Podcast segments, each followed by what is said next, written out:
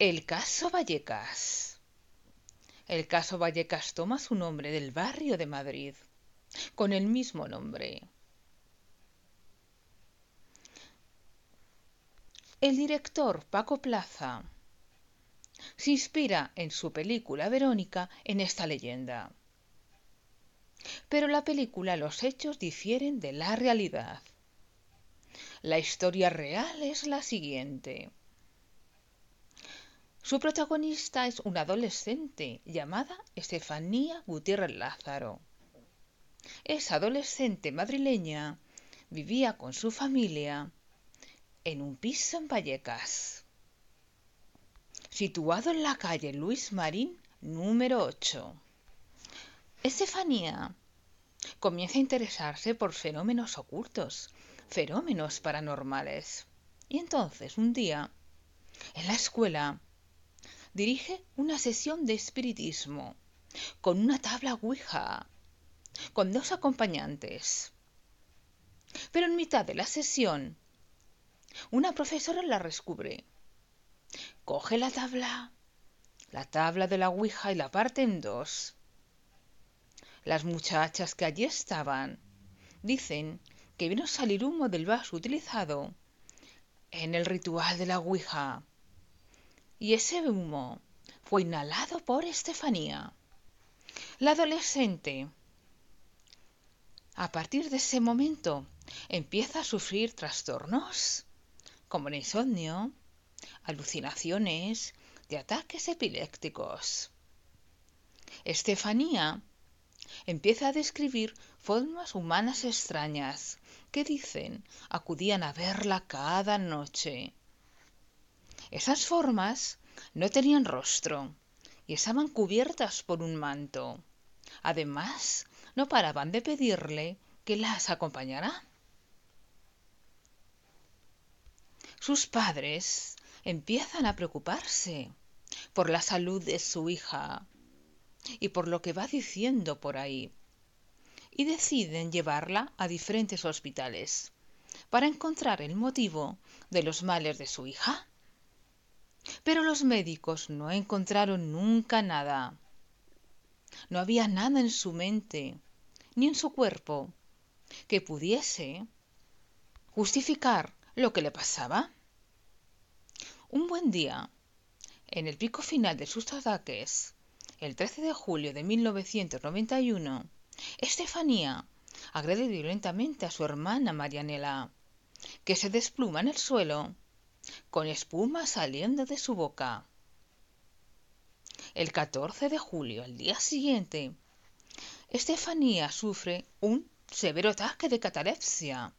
La llevan al hospital, entra en coma y esa misma noche muere. La autopsia no logra explicar los motivos reales de la muerte. Y hablan de muerte súbita y sospechosa, pero no pueden aclarar qué es lo que le ha pasado al adolescente. Desde el momento en que muere Estefanía, todo comienza. Empiezan a suceder fenómenos paranormales en la casa de los Gutiérrez, que se acentúan cada día más y más. La madre escucha la voz aulladora de su hija, llamándola desde las habitaciones de la casa. Mamá, mamá, mamá. La risa de un anciano traspasando las paredes.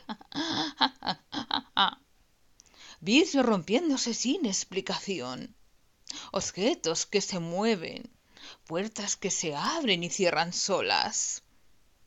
Una noche, la madre escucha que alguien le toca las manos y los pies mientras duerme. Otra de las noches, las pequeñas hijas hermanas de Estefanía se despiertan aterrorizadas, con las muñecas golpeadas violentamente contra la pared. El 1 de noviembre del año 1993, dos años después de la muerte de Estefanía, su foto colgada en la sala se incendia y la parte que arde solo corresponde a su rostro, mientras que el resto de la fotografía y los marcos y el marco no presenta daño alguno. El 27 de noviembre de 1992, La familia Gutiérrez, desesperada, decide llamar a la policía. El inspector, José Negre y su equipo llegan al lugar en horas de la noche, encontrando a la familia fuera de la casa, bajo la lluvia aterrorizados. Y un par de agentes se quedan fuera con ellos y escuchan toda la historia de sus bocas. Entonces, el inspector y los agentes entran en el apartamento. El inspector relata un informe y ese informe es el objeto de culto de los entusiastas de las fuerzas oscuras, de los fenómenos paranormales. Este reportaje, este informe describe que la puerta de un armario se abre violentamente porque estaba cerrado con llave y cómo podía ser, rozando el rostro de los agentes. Habla también de ruidos atronadores provenientes del balcón, donde allí no había nada ni nadie. Una extraña baba marrón se había formado en una mesita de noche. Un crucifijo colgado en la pared se encontró luego en el suelo. Fue arrancado de la madera en la que estaba montado. Solo queda la cruz en la pared y el Cristo en el suelo. Hay arañazos de tres garras claramente en la pared donde estaba colgado. La cruz que posteriormente se cae. También inspeccionaron el baño, que dicen que es el lugar más embrujado de la casa, y sintieron un descenso repentino de la temperatura, un descenso que no habían sentido en su vida. Los agentes ante todo esto, abandonan el apartamento a toda prisa, conscientes de que no pueden hacer nada.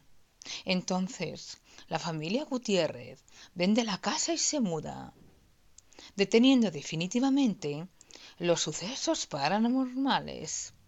Los nuevos anfitriones nunca fueron testigos de fenómenos inexplicables.